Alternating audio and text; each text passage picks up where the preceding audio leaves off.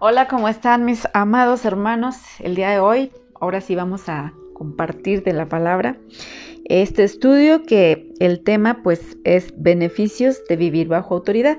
¿Qué les parece si me acompañan con una oración? Padre, te damos gracias, Señor, gracias por este tiempo, gracias por esta oportunidad de estar aquí, Señor, a tu lado.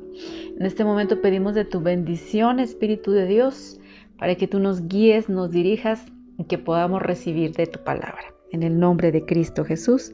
Amén. Muy bien, pues como les platico, este tema es un tema que tal vez no sea muy, eh, para muchos muy apreciado, ¿no? Porque vivimos precisamente en un país en el que no se respeta las autoridades, donde aún las mismas autoridades pues eh, fallan muchas veces, donde no entendemos, ¿verdad? No comprendemos por qué este, las autoridades, las autoridades perdón, actúan de cierta manera, ¿no? Y eh, tal vez Mm, el hablarnos de autoridad, pues como que de momento nos puede llegar a pasar que tengamos como una barrera, ¿verdad? Que no queramos aprender. Pero el día de hoy yo quiero que empecemos a ver, pues, eh, cuáles son los beneficios, porque hay beneficios de vivir bajo la autoridad.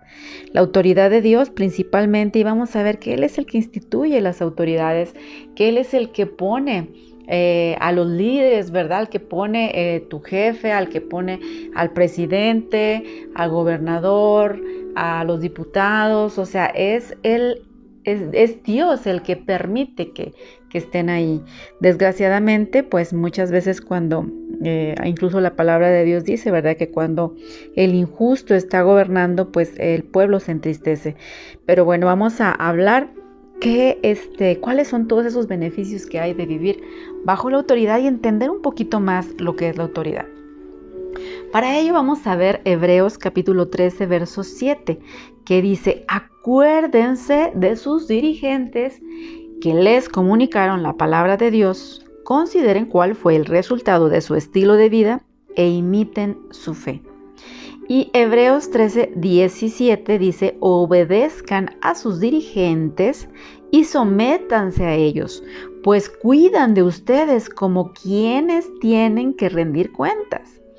Obedézcanlos a fin de que ellos cumplan su tarea con alegría y sin quejarse, pues el quejarse no les trae ningún provecho.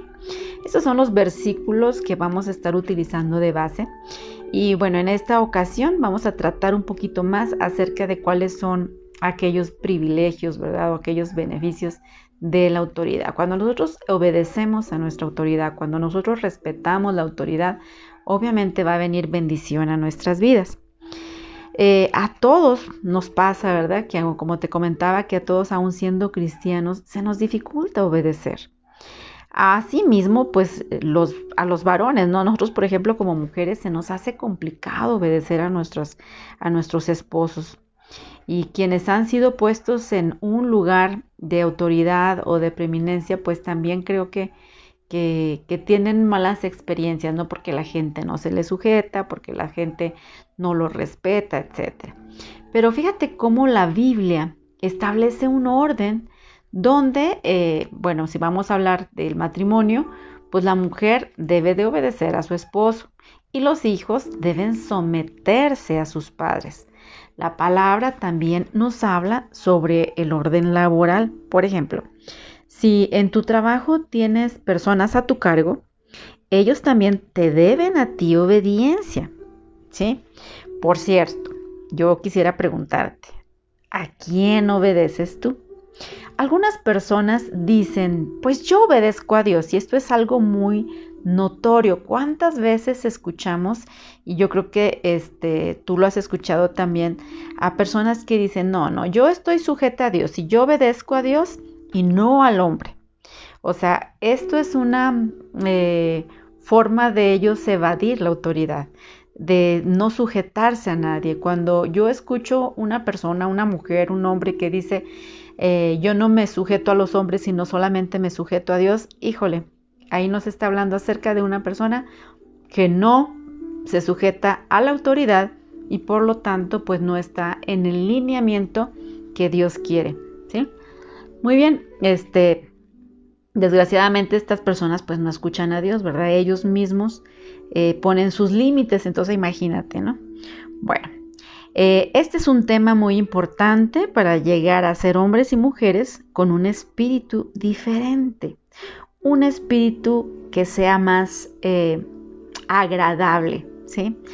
se debe entender que hay beneficios en vivir bajo la autoridad y que asimismo ejercen bien el lugar de autoridad que Dios les ha dado. ¿Qué quiero decir con esto? Que si tú este, respetas a la autoridad, obedeces a la autoridad, cuando tú seas autoridad, cuando tú seas líder, obviamente también a ti la gente te va a obedecer y va a estar a tu cargo. ¿sí? Eh, dice este versículo que les acabo de leer, acuérdense de sus dirigentes. La Biblia es muy clara. Dice, acuérdense de sus dirigentes. Pero algunos no se pueden acordar de ellos porque aunque los tienen, pues los ignoran o los usan o sienten que son sus servidores, ¿verdad? Muchas veces en, la iglesia esto pasa, ¿verdad? Que dices, no, pues hay que lo haga el líder, ¿verdad? Que los líderes lo hagan cuando se trataba de servir o de recoger, este, eh, cuando se hacía algún evento y, ah, no, pues hay que los líderes se queden a recoger las sillas, etcétera, ¿no? Porque pensamos que es su obligación pero no es así, ¿verdad? O sea, nosotros también tenemos que aprender a apoyar a los líderes, ¿verdad? Por eso es necesario tener presente la escritura que dice en esta porción, acuérdense de sus dirigentes. No los tengan en el olvido, como quien dice, ahí te está diciendo, ¿verdad? No lo tengas en el olvido. Hacerlo como cuando recuerdas con agrado a alguien que tú quieres honrar, bendecir y amar. Es importante que nosotros aprendamos a amar a nuestros líderes, que aprendamos, ahorita estamos hablando de la iglesia, pero vámonos a, nuestra casa, ¿verdad? En el matrimonio tenemos que aprender a honrar a la autoridad, que es en este caso el esposo. Los hijos deben de eh, obedecer y de honrar a sus padres. O esto es una línea que nosotros tenemos que seguir, tenemos que respetar.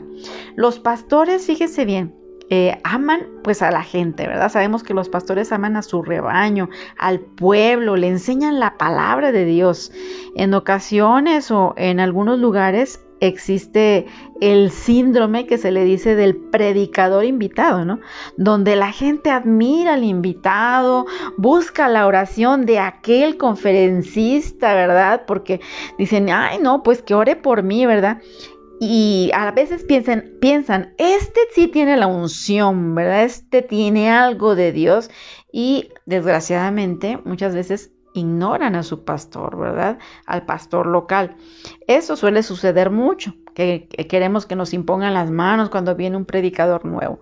Debemos amar a nuestro pastor, debemos nosotros honrarlo, porque Él es nuestro líder, el líder que Dios nos ha mandado, ¿verdad? Que ha sido llamado eh, con la voz, la voz de Dios.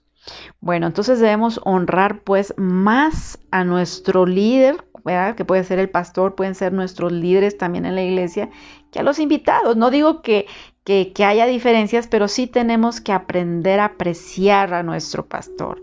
Tenemos que apreciar a nuestros líderes, ¿verdad? Buscar más la oración de tu líder que del conferencista invitado, ¿no? Si tú estás en necesidad, pues pídele oración a tus pastores, ¿verdad? No andemos por ahí buscando otros rebaños, otros pastores para que oren por nosotros. O sea, creo que para eso Dios nos ha provisto de nuestros padres espirituales. ¿Cuántas veces pasa, incluso ha pasado en la iglesia, que gente va en búsqueda de otros, de otros eh, pastos por allá con otros en otras congregaciones y desgraciadamente pues terminan muchas veces pues separándose del rebaño. Tenemos que tener eh, mucho en cuenta pues que debemos honrar y amar a nuestro pastor. Vamos a ver el punto número dos que eh, en este versículo que te acabo de leer nos dice, acuérdense de sus dirigentes, ya te digo, ya lo comentamos, cómo es que nosotros debemos honrar a nuestro pastor, acordarnos de nuestros líderes, ¿sí? Pero nos sigue diciendo la palabra del Señor, consideren cuál fue el resultado de su estilo de vida e imiten su fe. Entonces necesitamos acordarnos de nuestros dirigentes de acuerdo a lo que dice la palabra. Consideren cuál fue el resultado de su estilo de vida e imiten su fe. La Biblia dice, no considere su conducta, fíjate, sino dice el resultado de su conducta. Si te fijas, eso yo quisiera que tú le pusieras mucha atención, porque muchas veces no vas a entender las razones de ciertas acciones de tu líder o por qué dice ciertas cosas. Esto es porque no te encuentras en la posición de autoridad de él o de ella, ¿verdad? Este líder, para percibir la causa de las decisiones que se toman. Por ejemplo, te lo voy a poner muy claro. Si a veces en la iglesia tú ves que se toma una decisión, ¿verdad? Y que tú dices, ay, pero es que me hubiera gustado más que hubiera sido así, asá. Bueno, debes entender que tus líderes tuvieron ya una reunión junto con su pastor y se tomaron decisiones, ¿verdad? Y nosotros tenemos que sujetarnos a ellas, no criticarlos, no estar ahí estorbando esa decisión que ya a lo mejor ya la tomó el pastor, la tomó eh, el liderazgo en su conjunto y nosotros pues tenemos que acatarlo. Entonces, eh, cuando nosotros nos detenemos a examinar la conducta de nuestro líder, esto muchas veces puede sernos de tropiezo. Pero la palabra de Dios dice que mires y examines el resultado de su conducta, ¿sí? Entonces, no su conducta, sino el resultado de su conducta. Lo que debes ver en tu líder es si Dios lo está respaldando, si Dios aprueba lo que él está haciendo y si es así, es mejor guardar silencio, es mejor portarnos bien, ¿verdad? No hablar mal de nuestros líderes. Bueno, los líderes principales son los padres, haz de cuenta. Pueden ser los líderes o pueden ser el pastor. Son los papás, haz de cuenta, si te lo voy a manejar así. Y muchas veces los hijos no entienden a los papás, así como los hijos naturales no ven desde la perspectiva de usted como papá, de la misma manera el líder está viendo algo que usted no alcanza a ver. Es como cuando sus hijos no alcanzan a ver las cosas que usted busca para su beneficio y que desde su posición de hijos no percibe igual. Entonces, ¿qué es lo que tenemos que considerar? Debemos considerar cuál ha sido el resultado de su conducta, ¿sí? Entonces vamos a enfocarnos pues en los resultados y no en la conducta en sí del líder, ¿no? Porque podemos, ya hemos hablado muchas veces acerca de los temperamentos, puede ser que tengas un líder un poco gruñón, pero eso no quiere decir que ese líder está descalificado por ser así. No, claro que no. Tenemos que entender que debemos ver su resultado de la conducta que él hace, ¿verdad? Muy bien, vamos a ver el siguiente punto. ¿Sabe lo que la palabra dice que imite de su líder? Bueno, pues aquí dice que imites su fe. Si en algo se va a parecer a su líder, que sea en su fe y considere el resultado de su conducta. Dice en Hebreos 13, 17, obedezcan a sus dirigentes y sométanse a ellos, pues cuidan de ustedes como quienes tienen que rendir cuentas. De eso es algo que nosotros debemos descansar. Mira, que yo lo hago muy seguido con mi esposo. Yo muchas veces yo le digo, yo descanso, porque yo sé que si yo te obedezco, como tú eres mi autoridad, yo sé que Dios al que le va a pedir cuentas es a ti. Entonces, fíjate cómo uno descansa en esa en esa autoridad. Cuando tus líderes toman una decisión, cuando tus pastores están tomando una decisión, tú debes creer de verdad que hay una protección y que Dios es el que el que está puso a tu líder, vea que puso a tus pastores y que las decisiones que ellos toman son para nuestro bien, ¿verdad? Y que aún ellos si se equivocaran, pues ellos son los que van a dar cuenta. Entonces dice aquí, obedézcanlos a fin de que ellos cumplan su tarea con alegría y sin quejarse, pues el quejarse no les trae ningún provecho, ¿sí? Entonces, eh, yo te lo voy a poner muy fácil.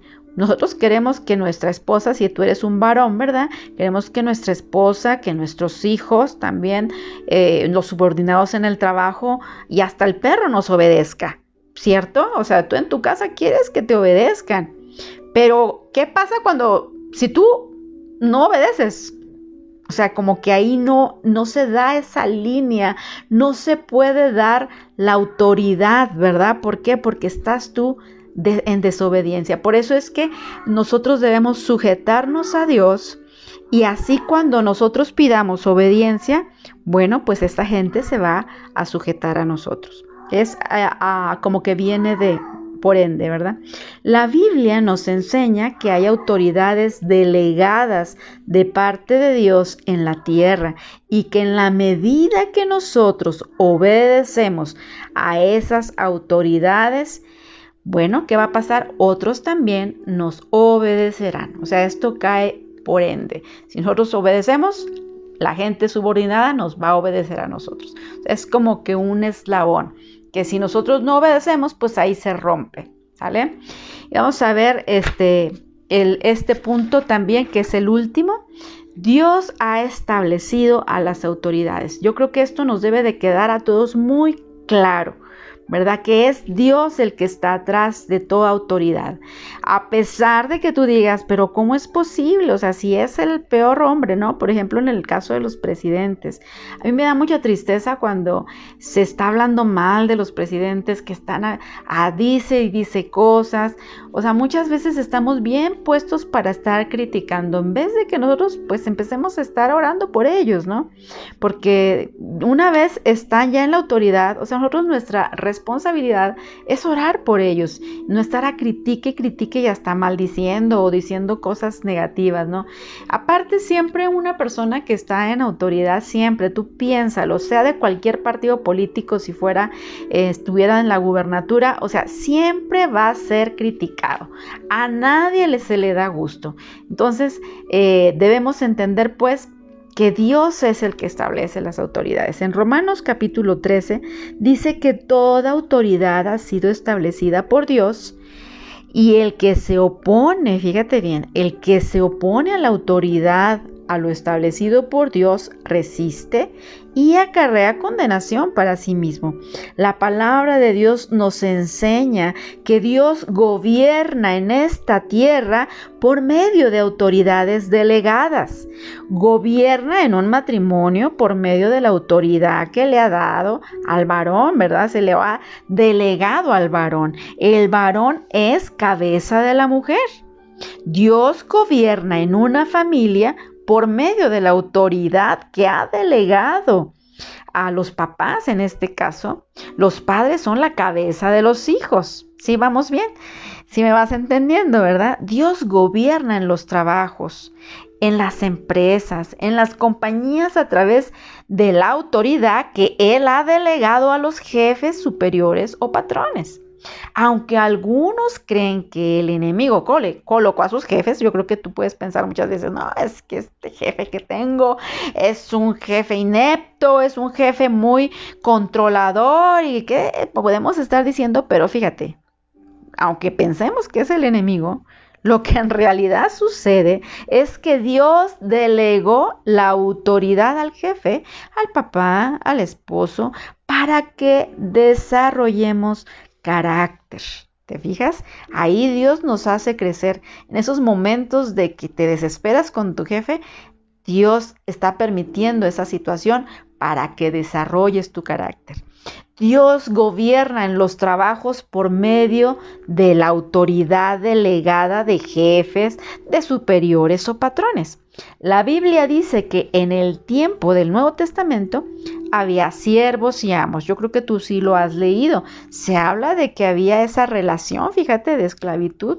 En la Biblia tú puedes ver que, se habla acerca de esto, que eran personas que trabajaban obviamente ocho, más de ocho horas, ¿no? Eh, y que no registraban en su tarjeta como nosotros, ¿no? Que a lo mejor vamos y decimos, ya llegamos y registramos tarjeta y listo. No era así, ellos eran esclavos, ¿verdad? Si ellos no podían hacer una huelga, porque si lo hacían, pues obviamente yo creo que hasta los mataban, porque eran esclavos. Y te fijas cómo es que Jesús cuando habló, porque si tú has leído la palabra te vas a dar cuenta que Jesús habló acerca de la relación esclavo, ¿verdad? Con su amo. Sí, Jesús habló eh, contra este sistema, ¿verdad? De la esclavitud, no para decir esto está totalmente equivocado, está mal, o sea, no habló de esa manera, sino que estableció, ¿verdad?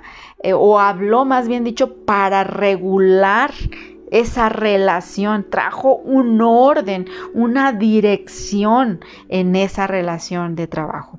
Hoy existen empleados y empleadores.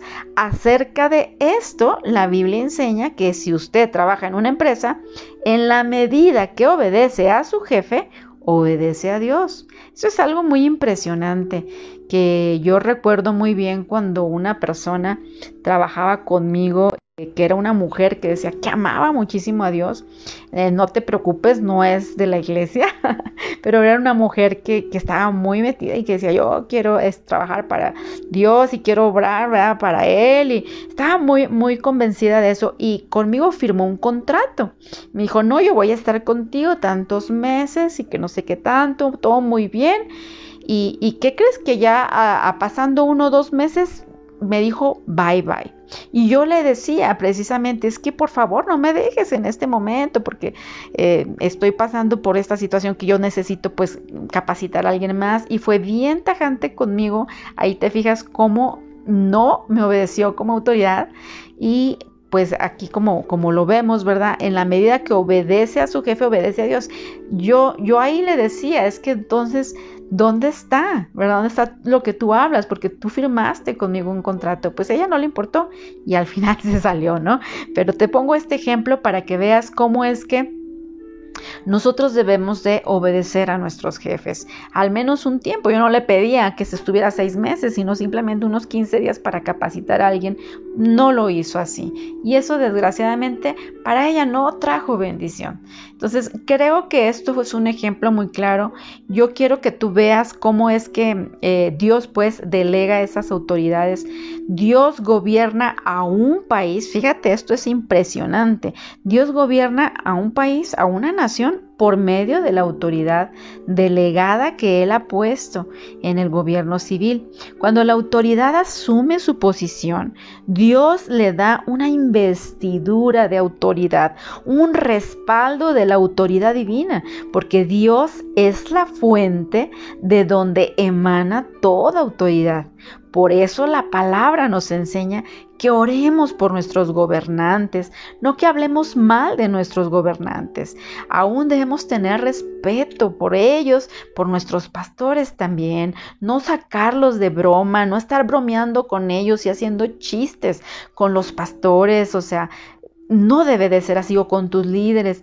No es correcto. Debemos respetar, honrar. ¿Qué quiere decir honrar? Es tratarlo con, especial decoro. O sea, ¿y qué sería deshonrarlo? Es tratarlo como cualquier persona. Nosotros debemos saber aprender a honrar a nuestros líderes, a nuestros pastores, en este caso que estamos hablando de la iglesia, pero así sea en tu casa, en tu eh, trabajo, nosotros debemos honrar, si son tus maestros, debemos honrarlos y respetarlos, debemos orar por ellos y no hablar mal de ellos. La Biblia dice que oremos por los que están en eminencia, por los gobernantes, para vivir quieta y reposadamente.